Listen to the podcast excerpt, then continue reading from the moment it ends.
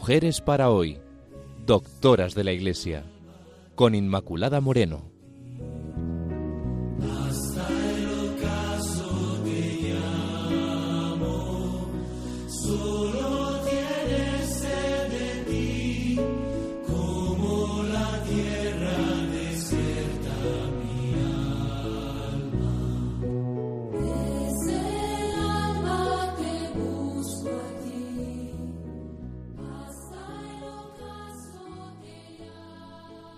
Amigos, hoy les ofrecemos un programa especial, navideño, de Mujeres para Hoy, doctoras de la Iglesia, viendo cómo vivían estas santas y sabias mujeres la Navidad y también cómo sentían el misterio de la Encarnación. Espero que este recorrido les haga vivir el nacimiento de nuestro Señor con mayor hondura, para siempre y ante todo para dar gloria a Dios. Empezamos con Teresa de Jesús. Primero, he sacado algunas actitudes de Teresa de Jesús que nos ayudan a vivir la Navidad. Las pueden ustedes encontrar en Portal Carmelitano. En primer lugar, Teresa de Jesús nos muestra al niño Dios a quien ella tanto amó en su humanidad. Así, ante la encarnación de Dios, no podemos sino asombrarnos, sentir en estos días especialmente como nos dice Teresa de Jesús en Moradas 7, en lo muy, muy interior, esta divina compañía del Niño Dios, porque de tal manera ha querido juntarse con nosotros que no se quiere apartar. En esta Navidad hagamos como Teresa de Jesús, miremos amorosamente al Niño Dios en esa atención amorosa que nos abre caminos llenos de ternura. En segundo lugar, Teresa contempla en estas fechas ese hágase de María y el silencio de San José. Ellos siempre vivieron abiertos a la palabra. Dice en Moradas 727. Las palabras del Señor son hechas como obras en nosotros. Nos hace una cosa con Jesús. No sé qué mayor amor puede ser este. Así, el alma de Teresa mira y admira, glorifica a Dios. Descubrimos cómo Dios se comunica con nosotros de una forma única, en el silencio. Y así, de esta manera, entramos en esta conexión con el niño, en esta contemplación. En tercer lugar, contemplar este milagro que nos anima una y otra vez en esta manifestación del amor a seguir adelante, como dice la Santa en Camino 21.2. Digo que importa mucho y en todo una grande y muy determinada determinación de no parar hasta llegar a venga lo que viniere, murmure quien murmurare. La Navidad, de alguna manera, nos despierta a esta entrega, a seguir en el camino que el niño Dios, repleto de luz, nos va indicando. En cuarto lugar, nos mueve a la alegría, esa alegría que nada ni nadie nos puede arrebatar. Brota de la sencillez, del agradecimiento y nos lleva a la donación. Si nosotros miramos por las cosas de Jesús, Él mirará por las nuestras.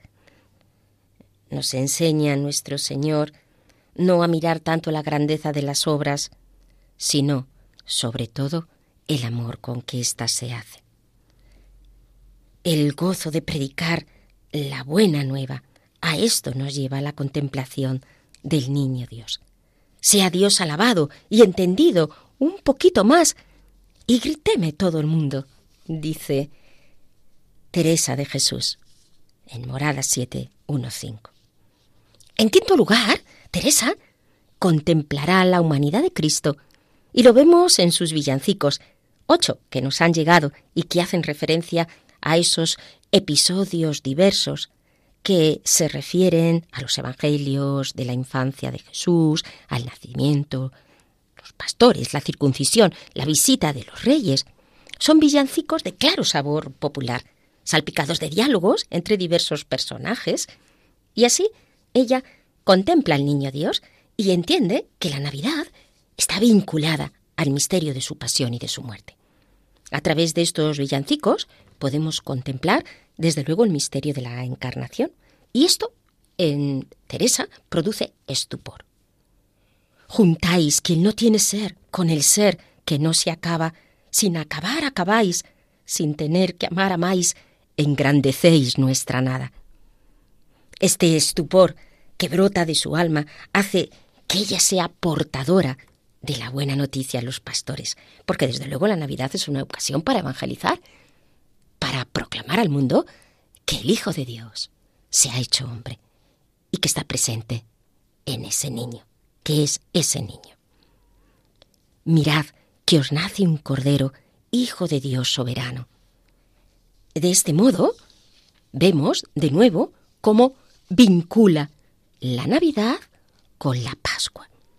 Porque el niño recién nacido no es ni más ni menos que aquellas palabras la dio mi padre clara luz para que viese lo que yo había de el Dios omnipotente.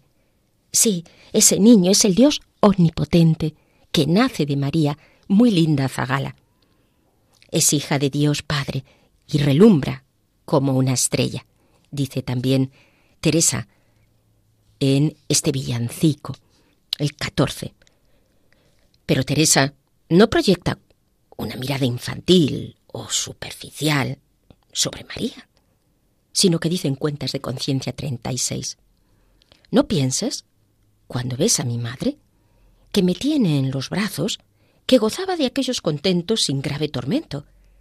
Desde que le dijo Simeón aquellas palabras, la dio mi padre clara luz para que viese lo que yo había de padecer.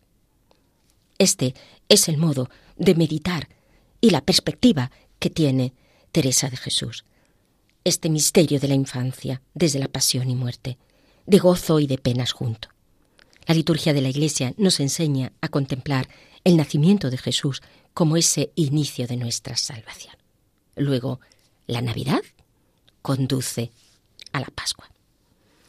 Bien, una vez que hemos visto estas actitudes, pasa ahora a ver cómo celebraba Madre Teresa la Navidad, porque tenemos testimonios de sus hijas al respecto. Sabemos que era muy amiga de una buena celebración litúrgica, de la que participaba con atención, con devoción y desde luego también con emoción. Sus hijas resaltan que se transformaba visiblemente, sin poder disimular sus vivencias interiores dice, La vi una noche en el coro de este monasterio, día de Navidad, diciendo una lección que la resplandecía el rostro con más claridad que la vela, con un resplandor muy grande. Hasta testifican que su voz, que no era melodiosa, el día de Navidad era como otra cuando cantaba maitines. Fue algo celestial, no teniendo ella naturalmente buena voz. Este es uno de los testimonios que nos aportan, siendo la liturgia para ella lo más importante, no obstante, la acompañaba también de representaciones vivas del misterio, procesiones, villancicos, con ese sentido festivo, comida especial en estos días también. Porque todo ello ayudaba a crear ese ambiente indispensable de familia de Dios que se alegra y reconoce al que se hizo hombre en el seno de María. Estas celebraciones litúrgicas se realizaban en el Adviento ya, empezaban en el Adviento, eran las llamadas posadas. Estas eh, posadas tenían como objetivo reparar de algún modo pues ese desdén de los beremitas para con su paisano y señor, y de esta manera lo que hacía era disponer a las monjas a la celebración del nacimiento del Salvador. Isabel Bautista, por ejemplo, aporta este testimonio de que Madre Teresa hacía una procesión por los dormitorios con la imagen de Nuestra Señora y de San José, de quien era devotísima, y enseñaba a las antiguas sus coplillas, y en otras decía y alentaba con esa coplilla a las religiosas. No durmáis, hermanas, mirad que viene el que a Dios por hijo tiene. Y con esta devoción y alegría iba a todas pidiendo posada para el niño y para la madre y para San José.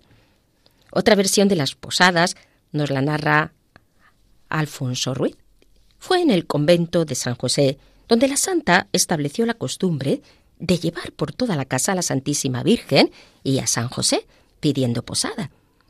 Las monjas le reciben en sus celdas, le ofrecen sus corazones. Para esta procesión ella sacaba el tambor, la sonaja y cantaba villancicos y hasta incluso permitía el baile. Bueno, claro, que aquellas hijas suyas, muy olvidadas de todo lo que era el mundo, no sabían mucho de bailes, pero daban palmadas y discurrían, desde luego, con mayor fervor, lo que significa este misterio de la Navidad. En Navidad también sabemos que Madre Teresa echaba mano a todos los recursos a su alcance de la cultura popular, la música, el canto, porque había que vivir con toda el alma el misterio. La mañana del 24 de diciembre, en la hora litúrgica de prima, después del canto de la calenda, o el anuncio poético latino, o el pregón del nacimiento de Cristo, tuvo que hacer una breve exhortación a la comunidad de Valladolid, y con gran espíritu y sabiduría lo hizo. Había tratado las lágrimas del niño, la pobreza de la madre, la dureza del pesebre, el rigor del tiempo y las pocas comodidades del portal, con un gran fervor. Las celebraciones no se ceñían al día de Navidad solamente, sino a toda la octava de Navidad, Escribiendo a su hermano Lorenzo le dice, gran fiesta tuvimos ayer, en Navidad. Y todo esto dejaba una gran paz y tranquilidad en los corazones de las religiosas. De esta manera, en ellas se perpetuaba esa alegría celestial que venía a ser como un anticipo del cielo. Las religiosas volvían con el corazón ensanchado a las cosas cotidianas y de esta manera la madre lo procuraba en todos sus carmelos. Así lo expresa María del Pilar Vila. Bien, amigos, pues con todo ello podemos llamar a Santa Teresa, desde luego, la mística de la humanidad de Cristo, que ya contempla esta humanidad en el Niño Dios. Termino esta parte, dedicada a Santa Teresa, con uno de sus villancicos, dedicado al nacimiento de Jesús. A pastores que veláis por guardar vuestros rebaños, mirar que os nace un cordero, hijo de Dios soberano. Viene pobre y despreciado, comenzadle ya a guardar, que el lobo os le ha de llevar sin que le hayamos gozado. Dame acá aquel callado, que no me saldrá de mano, no nos lleven al cordero. ¿No ves que es Dios soberano? Que estoy aturdido de gozo y de penas junto.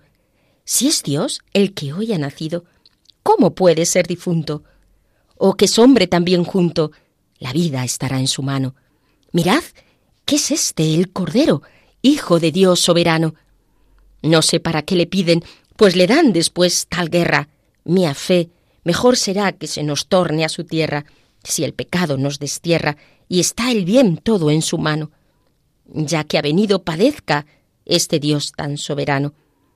Poco te duele su pena, oh como es cierto del hombre, cuando nos viene provecho, el mal ajeno se esconde. ¿No ves que gana renombre de pastor de gran rebaño? Con todo, es cosa muy fuerte que muera Dios soberano.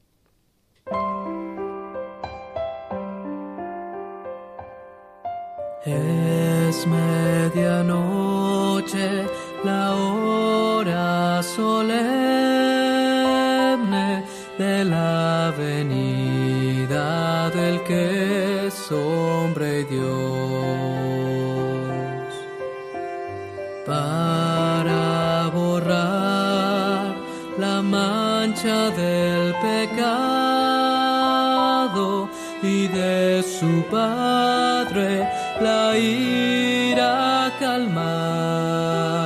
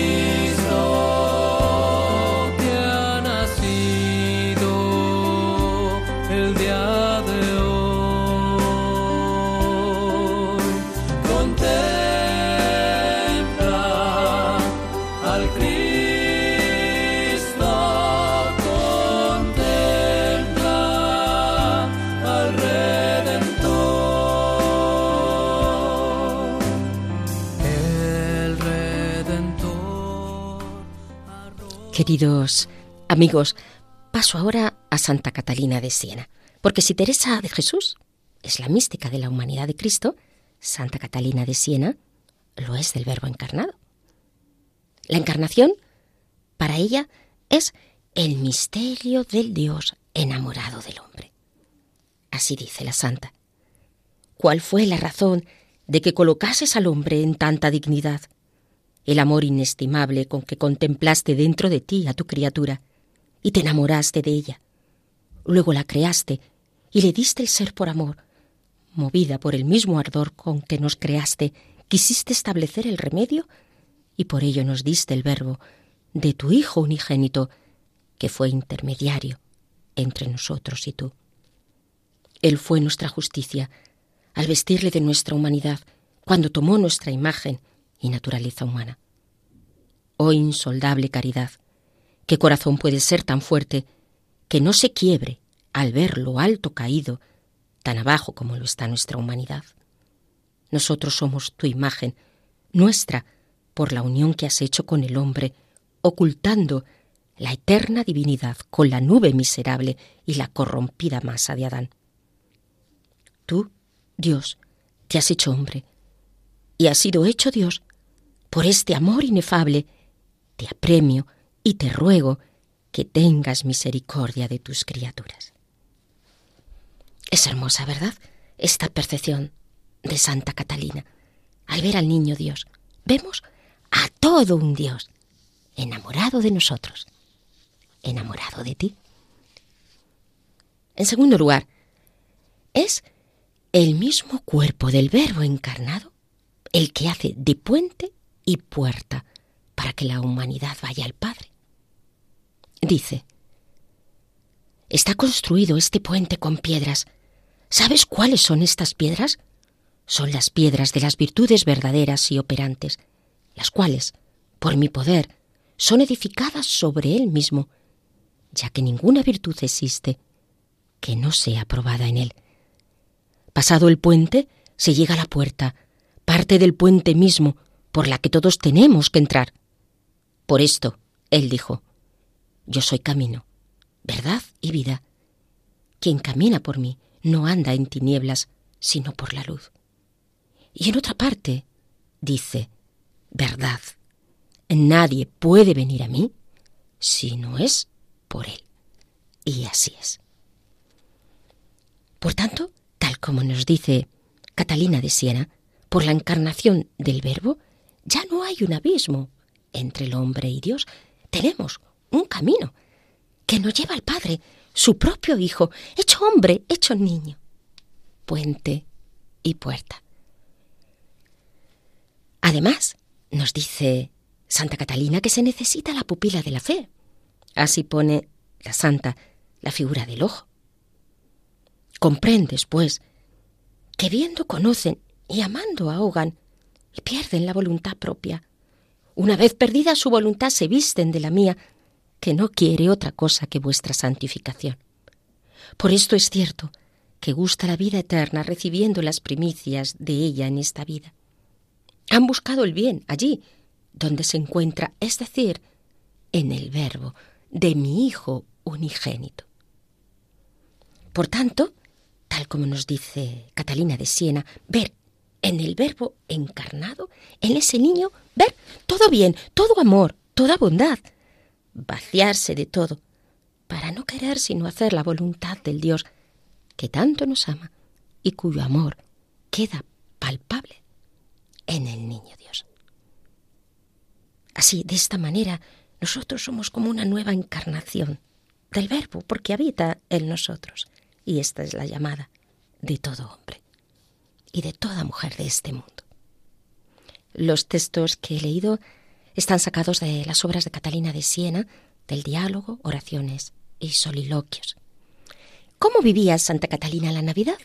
Bueno, tenemos algún testimonio al respecto Santa Catalina de Siena tenía un especial amor al misterio que contemplamos en la Navidad. Una noche de Navidad, mientras rezaba en la iglesia de Santo Domingo, se le concedió una visión especial. La Virgen María, de rodillas, adorando en oración, ferviente al recién nacido, el divino niño. Santa Catalina estaba tan sobrecogida que suplicó humildemente a la Virgen que le permitiera cargar al niño por un momento. Con una sonrisa afectuosa, la Virgen tomó al niño y se lo entregó a Catalina, quien teniéndolo en sus brazos lo besó y le susurró en el oído los nombres de todos sus seres queridos.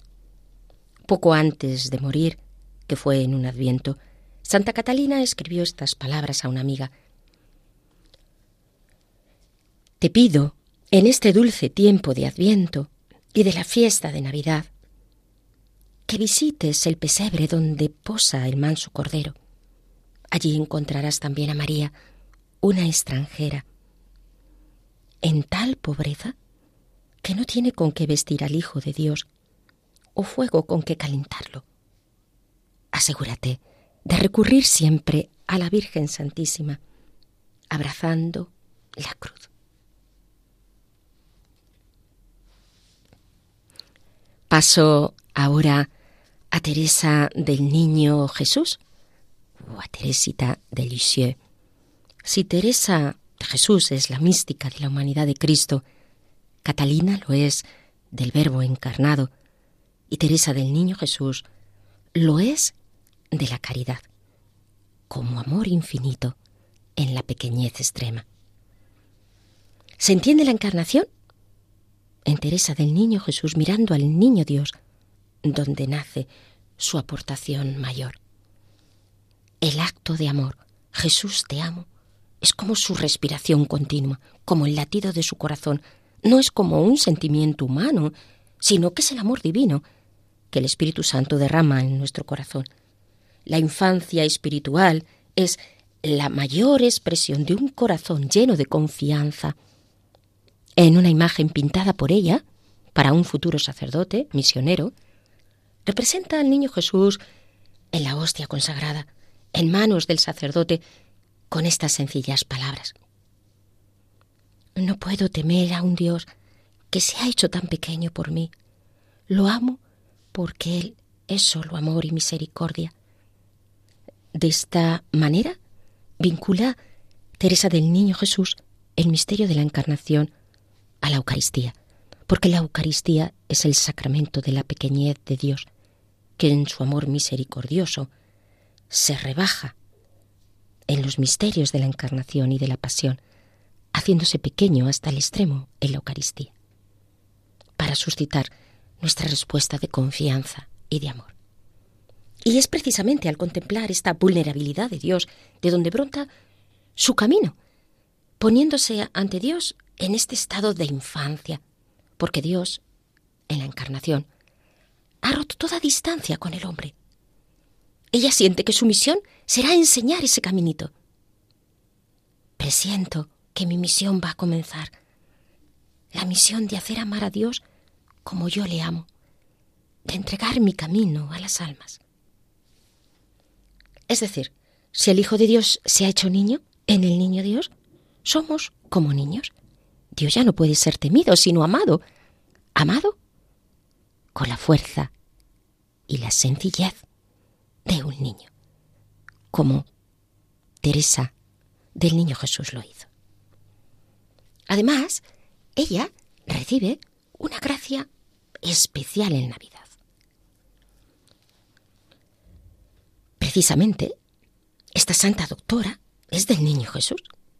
Uno de los hechos centrales de la vida de Teresa es la gracia de fortaleza que recibirá en la Navidad de 1886. Aquella noche de luz comenzó el tercer periodo de mi vida, el más hermoso de todos, el más lleno de gracias del cielo. ¿En qué consistió esta gracia? Dice, como desde la muerte de su madre y durante nueve largos años en su vida había habido muchos momentos de tristeza, de sufrimiento, también afectivos que ella somatizaba por su gran sensibilidad. Y ella deseaba alcanzar una gracia, de tener un dominio sobre sus acciones. Y Dios se lo va a conceder. En la noche de la Navidad, el dulce niñito recién nacido cambió la noche de mi alma en torrentes de luz. En esta noche en la que Él se hizo débil y doliente por mi amor, me hizo a mí fuerte y valerosa, me revistió de sus armas. Reconoce de esta manera Teresa del Niño Jesús al niño como el autor de su conversión. El niño Jesús, Él es quien la hace fuerte y valerosa y la reviste de sí mismo. Es el despliegue de una dimensión de la gracia del bautismo, del ser revestida por Cristo, quedando revestida de Él mismo, de su ser hijo, de su fortaleza desde un carisma determinado, el teresiano. Tenía entonces catorce años y cuando recibió la Eucaristía en esa noche, en la misa del gallo, el Espíritu actúa en ella de forma directa e inmediata. La reviste personalmente de su fuerza. Y así, a partir de este momento, tendrá una fuerza interior para dominar su propia sensibilidad para crecer y madurar. Año más tarde recordará esta gracia y dirá, en esta noche bendita, de la cual está escrito que ilumina las delicias del mismo Dios, Jesús se hace niño por mi amor, se dignó sacarme de los pañales y de las imperfecciones de la infancia. Me transformó de tal suerte que no me conocía a mí misma. Después de esta gracia de Navidad habrá una transformación. Su espíritu quedará liberado de los escrúpulos y de esa excesiva sensibilidad. Otro de los efectos de la gracia de Navidad será la curación de su gran amor propio. Lloraba por haber llorado, dice. Dejará de centrarse en sí misma, de envanecerse por su inteligencia, y recibe el don de la caridad y ama con un amor efectivo, ordenado a los demás. Esta gracia será una infusión de amor de Dios en el alma de Teresa, en la cual se le conceden grandes y abundantes regalos. Ante todo le ha sido infundida la caridad apostólica y la fortaleza divina.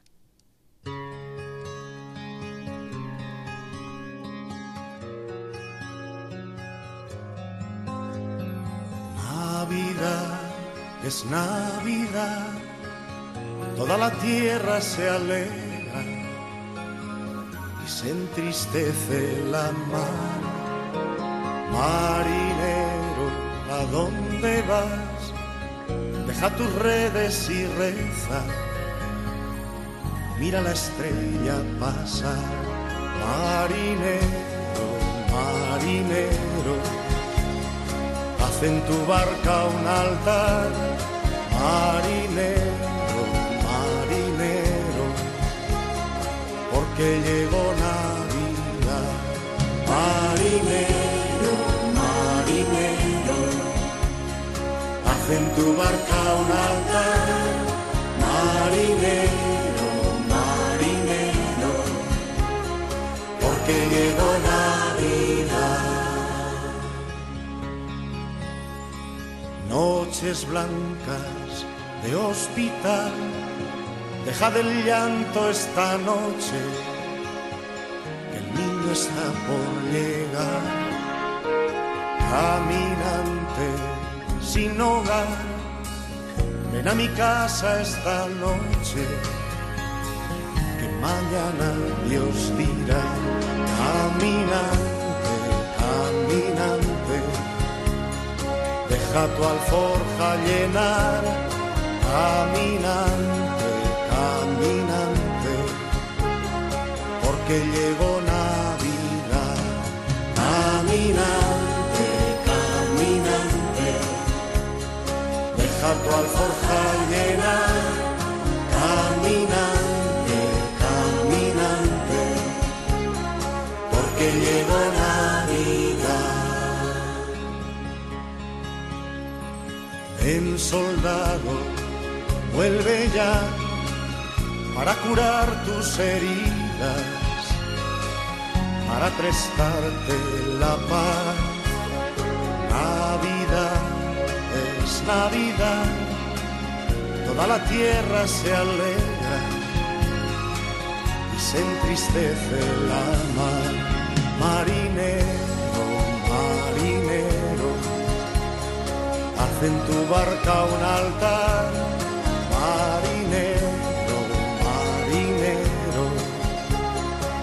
porque llegó Navidad. Marinero, marinero, haz en tu barca un altar. Marinero, marinero, porque llegó Navidad.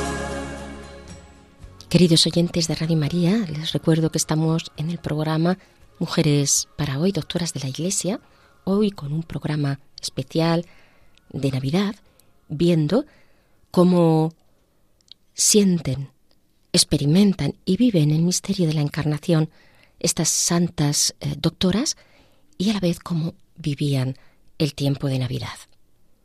Hemos visto a Teresa de Jesús, a Santa Catalina de Siena y estamos viendo a Teresa del Niño Jesús. Hemos visto cómo Teresa recibe precisamente en Navidad esta gracia de conversión y de sanación de sus escrúpulos y de su excesiva sensibilidad. Fue en la Navidad de 1895 cuando Teresa de Lisieux escribe una pieza teatral navideña que les presento llamada El Divino Mendigo. Y esta pieza se recoge en sus poesías. El Divino Mendigo de Navidad.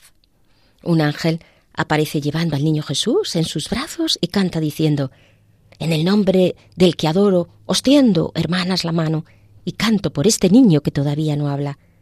Para este niño Jesús, el desterrado del cielo, solo he encontrado en el mundo indiferencia profunda. Por eso vengo al Carmelo, que todas vuestras caricias, alabanzas y ternuras sean para el niño Dios. Almas que el amor os queme, viendo que el Dios inmortal se hace mortal por vosotras. Oh conmovedor misterio, viene a pediros limosna, el que es Dios, el Verbo eterno.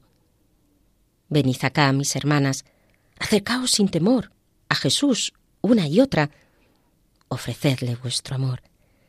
Todas sabréis lo que quiere.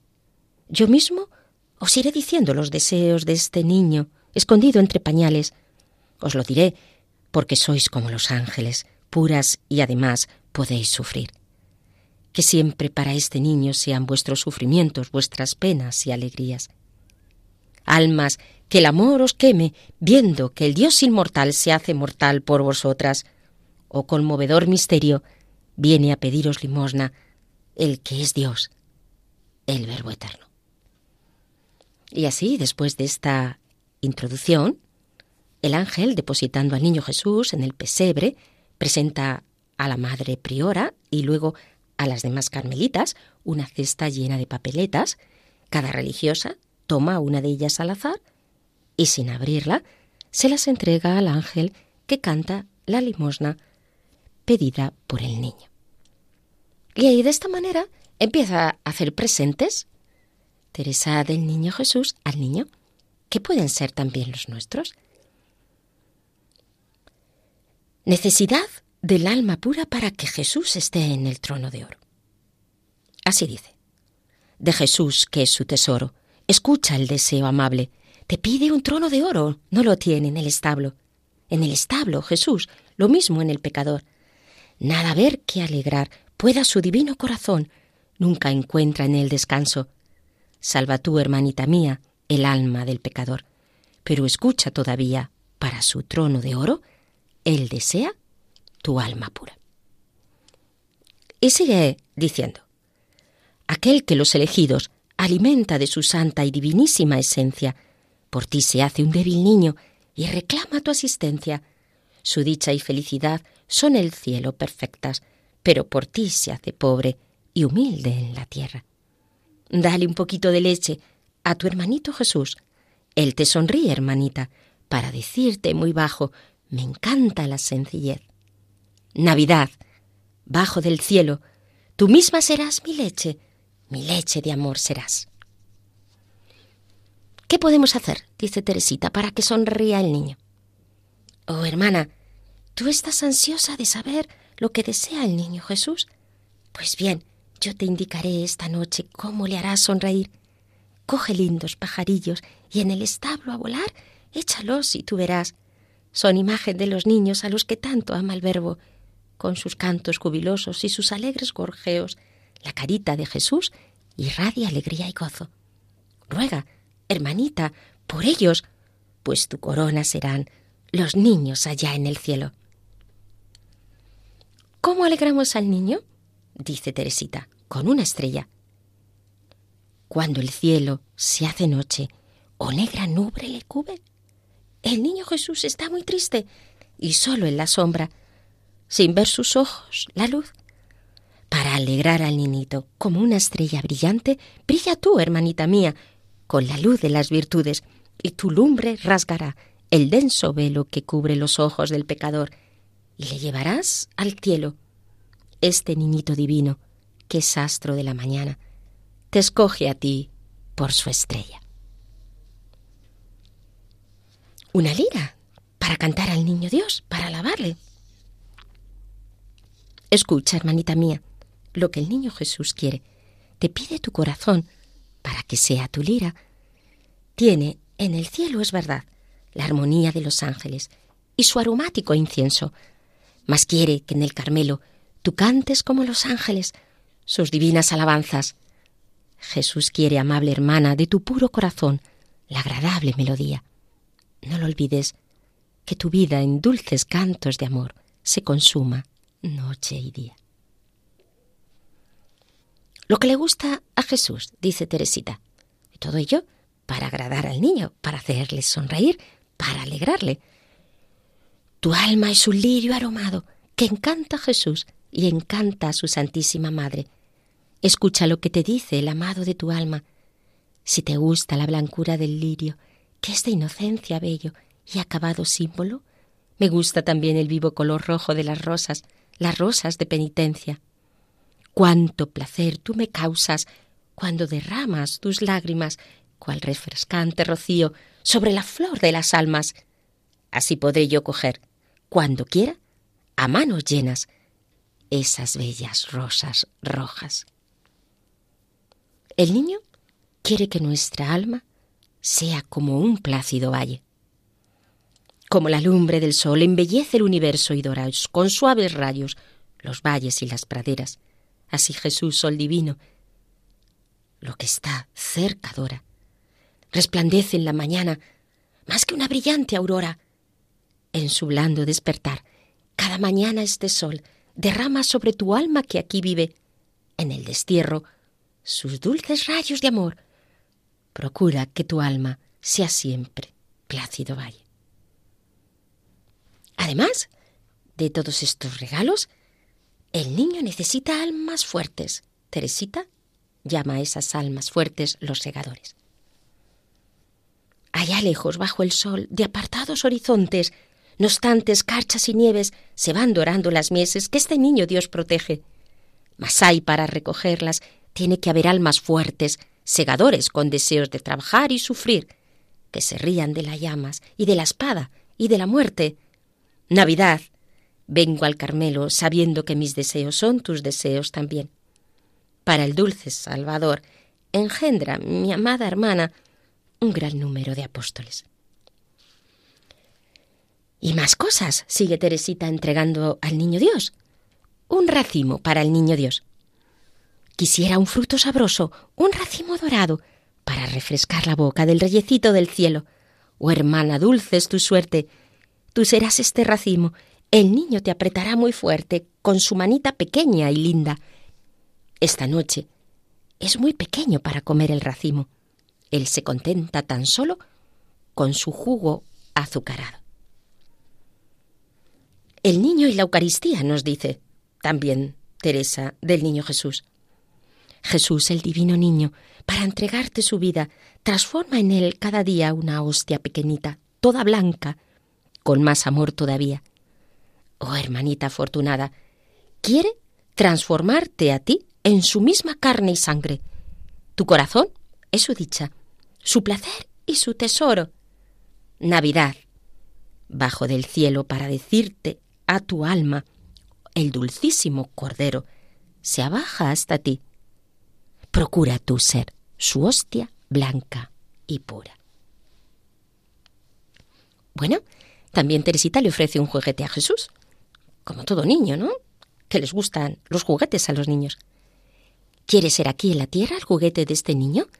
Estate siempre en su mano, y sea que te acaricie, o que te acerque a su pecho, o que a veces te abandone, muéstrate siempre contenta, buscándole los caprichos. Alegrará sus ojitos, sus deseos infantiles han de formar tus delicias. Una almohada para el niño. Vemos que Teresa del Niño Jesús está en todo. En este duro pesebre, donde descansa Jesús, ya le veo despertarse muchas veces. ¿Y por qué? Porque no tiene una almohada. Sé que tu alma solo aspira a dar consuelo a este niño, a dárselo noche y día. Pues bien, la almohada quiere es tu mismo corazón, en su amor todo encendido. Sé siempre dulce y humilde y Jesús podrá decirte, Adorada esposa mía, en ti duermo dulcemente. Y siguen los regalos. Una flor para Jesús. Nieve cubre la tierra y son duras las escarchas, el invierno y su cortejo han marchitado las flores. Pero para ti se ha abierto la flor de los campos, flor de primavera, eterna, que es la que reina en el cielo. Escóndete, hermana mía, entre la hierba y muy cerca de la blanquísima rosa, rosa de la Navidad. Procura ser florecilla de tu esposo, el Rey del cielo. Además, una ofrenda para el niño, el pan de la oración. Cada día en la oración, cuando hablas al Padre, tú repites, Padre, mándame el pan de cada día. El Dios que se hace tu hermano, hambre sufre como tú. No desoigas su plegaria, te pide un poco de pan. Ten por seguro que solo quiere su amor. Se nutre del alma pura, que es su pan de cada día. Bueno, vamos a darle también, dice Teresita, un espejo para el niño, porque a todos los niños les gusta mirarse en el espejo. A todo niño le gusta que le pongan al espejo, y entonces graciosamente sonríe al niño que ve. Acércate al pobre establo, tu alma es tu limpio cristal. Debes reflejar al verbo, debes reflejar las gracias de este Dios que se ha hecho niño. Sé siempre la imagen viva, pura, espejo de tu esposo. Él quiere en ti contemplar el resplandor de su rostro. Ahora hace un palacio para el niño. Viven los grandes aquí, en palacios suntuosos, mientras que los desgraciados viven en pobres casullas. Mira, en ese pobre establo al pobre de Navidad, vela su gloria inefable, abandonando el palacio que tiene arriba en el cielo. No sé, que amas la pobreza, en ella hallarás la paz. Por ello, tu corazón quiere a Jesús por palacio. Ahora bombones para el niño. Llena, hermanita querida, de Jesús la blanca mano, de dulcísimos bombones que a los niñitos les gustan, y ese niño te los pide con su divina mirada. Las almendras del Carmelo, que encantan al Rey del Cielo, son tus propios sacrificios, tu austeridad y pobreza son el placer de Jesús. Bueno, y ahora caricias para el niño, porque a todo niño hay que acariciarle, se presta la caricia. A ti, el pequeño Jesús, que no te pide nada más que una muy dulce caricia, daré tu amor y verás el amor, quien él te devuelve, su infinita caridad. Si alguna de sus hermanas viene a llorar a tu lado, enseguida con ternura suplica al niño divino, que con su pequeña mano dulcemente la acaricia pañales para el niño, que también los necesita. Mira el amable niñito, te indica la paja seca con su encantador dedito. Comprende tu inmenso amor y provee de pañales el establo pobre y duro. Excusando a tus hermanas, te ganarás los favores de Jesús, Rey de los ángeles. Es la ardiente caridad y la gran sencillez lo que Él quiere por pañales. Para calentar a Jesús, el fuego de nuestro amor. El niño Jesús, el dulce fuego del cielo, temblando está en el establo. Sin embargo, allá en el cielo, Los ángeles hechos llamas sirven al verbo adorable. Mas en la tierra eres tú el hogar donde tu esposo haya calor y por eso pide el fuego de tu amor. Para calentar al divino Salvador tienes que abrasar las almas. Ahora, un pastel para el niño, porque a los niños les gustan mucho estas cosas.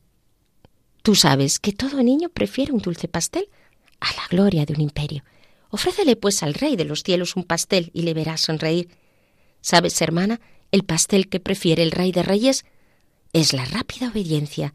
Encantarás a tu esposo si obedeces prontamente como él lo hizo en su infancia. Miel para Jesús. En la luz de la mañana, formando un rico botín, se ve a la pequeña abeja volando de flor en flor y visitando dichosa las corolas que despierta. Forma tú un botín de amor y acércate de cada día junto al establo sagrado y ofrécele al Señor divino las mieles de tu fervor, pequeña abeja dorada. Bueno, ¿y cómo no? ¿Un cordero? ¿Para agradar al cordero? Abandonándolo todo, empléate en su servicio. Procura servirle bien todo el tiempo que él descanse. Hermanita, desde hoy, abandónate en Jesús y dormiréis los dos juntos, y cuando vaya María a la cuna, allí verá junto a su dulce cordero otro que se le parece. De esta manera, después, tomando el ángel en sus brazos al niño, canta lo siguiente. Os da las gracias el niño, va encantado de los bellos regalos que le habéis hecho, y en el libro de la vida los pondrá con vuestros nombres. Ha encontrado sus delicias Jesús en vuestro Carmelo. Para pagar sacrificios, este niño tiene un cielo. Si fieles permanecéis en contentar a este niño, alas os dará el amor para el más sublime vuelo. Un día, en la Santa Patria, transcurrido ya el destierro, a María y a Jesús, veréis. Así lo deseo.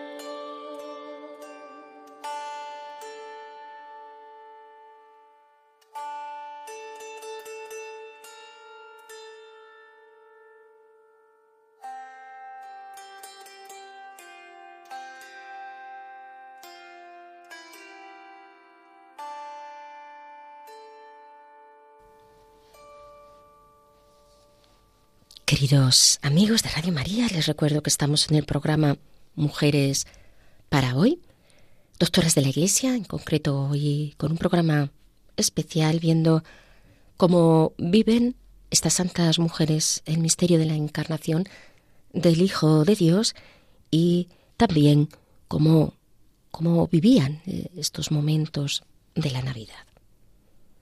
Paso, por último, a Santa Hildegarda. Santa Hildegarda, la Sibila del Rin, mística de los sentidos espirituales, es decir, de una experiencia de Dios en la que el mundo de las imágenes, de los sentidos, del canto y de los sentimientos es interiorizado y así se eleva a la experiencia de Dios. Destaca en sus visiones el misterio de la encarnación divina, en su visión sobre el Redentor. Primera visión del segundo libro de Estibias, la encarnación es para Santa Hildegarda ese milagro cósmico de luz y de piedad, la vuelta cósmica, el restablecimiento del orden natural a través de la reunificación del alma humana con la naturaleza de Dios. Ella la contextualiza dentro del marco de la creación, del pecado original, de la redención, de la glorificación. A través de la encarnación, de la palabra de Dios, se pone de manifiesto la voluntad de Dios. Es el Dios vivo, que creó todo a través de su palabra, que condujo al hombre mísero que se había precipitado a la tiniebla, de vuelta a la redención por la fe. La palabra eterna, que está en el Padre, antes de todo tiempo, antes del surgimiento de la creación. En la brasa de su amor es la caridad. Y ahí debería hacerse hombre, se hace hombre. El que es de forma maravillosa, sin mancha ni pecado, a través de la fuerza vital del Espíritu Santo. Dios plantó en el lugar del germen el brillo claro de la luz rojiza, nos dice la santa, y en ella envió, lleno de añoranza, su palabra, sin separarse ésta de él, sino que la da como un fruto abundante y la dejó desprenderse como inmenso origen, de modo que cualquier garganta creyente que la degustara a partir de entonces no se secaría de sed. Por ello, se prendió también la más fuerte voluntad en este brillo de la aurora, porque en la claridad de la luz rojiza apareció la fuerza verde de la vieja y grande voluntad, de tal modo que las multitudes enviadas anteriormente la admiraron en brillante bienaventuranza. Voy a leer esta visión que nos deja en una actitud de admiración, de acoger este misterio que sobrepasa de profundidad a la que nos lleva Santa Hildegarda. Vi algo como un fuego muy claro, inabarcable, inextinguible, que estaba totalmente vivo y que contenía una llama azul cielo, la cual centelleaba con suave aliento, y esta llama se pegaba al fuego brillante de la misma manera que las entrañas del hombre son inseparables a éste. Y vi que esta llama ardía envuelta de luz centelleante. Y mira que de pronto surgió una masa de aire redonda y oscura de enorme tamaño, a la que la llama transmitió golpes a través de chispas desde el aire, hasta que el aire se apartó por completo y así el cielo y la tierra iluminaban en un orden completo. Después se propagó también la llama por el fuego y por aquella brasa hasta los pequeños añicos de la tierra fangosa que estaban en el fondo del aire y los calentó de tal manera que se hizo la carne y la sangre y a través de su aliento obró que un alma viva surgiera. Después aquella luz brillante de luz clara, en la llama la cual centelleaba por un ligero aliento, le presentó al hombre mismo una flor de un blanco radiante que colgaba de una llama, como el rocío sobre la hierba, y cuyo olor el hombre percibe, por cierto, por la nariz, pero cuyo sabor ni prueba por la boca, ni toca con sus manos, y de esta manera se precipitó el hombre al fondo de una profunda tiniebla, del cual no puede subir nueva. Lo oscuro de aquel aire se propagó cada vez más y lo rellenó todo. Entonces surgieron tres grandes estrellas en medio de aquella oscuridad que estaban conectadas en su brillo, y tras ellas muchas otras grandes y pequeñas brillando en claro resplandor, y después de una estrella enorme, de una claridad maravillosa, la cual volvía su fulgor hacia la llama.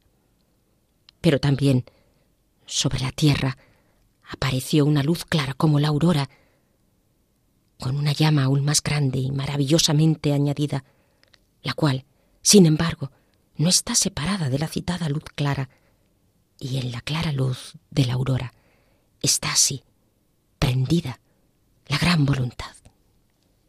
Queridos oyentes, que esa luz clara a la que se refiere Santa Hildegarda, que es como una llama que llamea a la aurora, que es el niño Dios, nos ilumine en este tiempo de Navidad, ilumine al mundo en su infinito llamear, en su infinito resplandor. Hasta pronto, queridos oyentes. Les recuerdo que pueden establecer contacto con nosotros a través del correo mujeres para hoy. Gracias.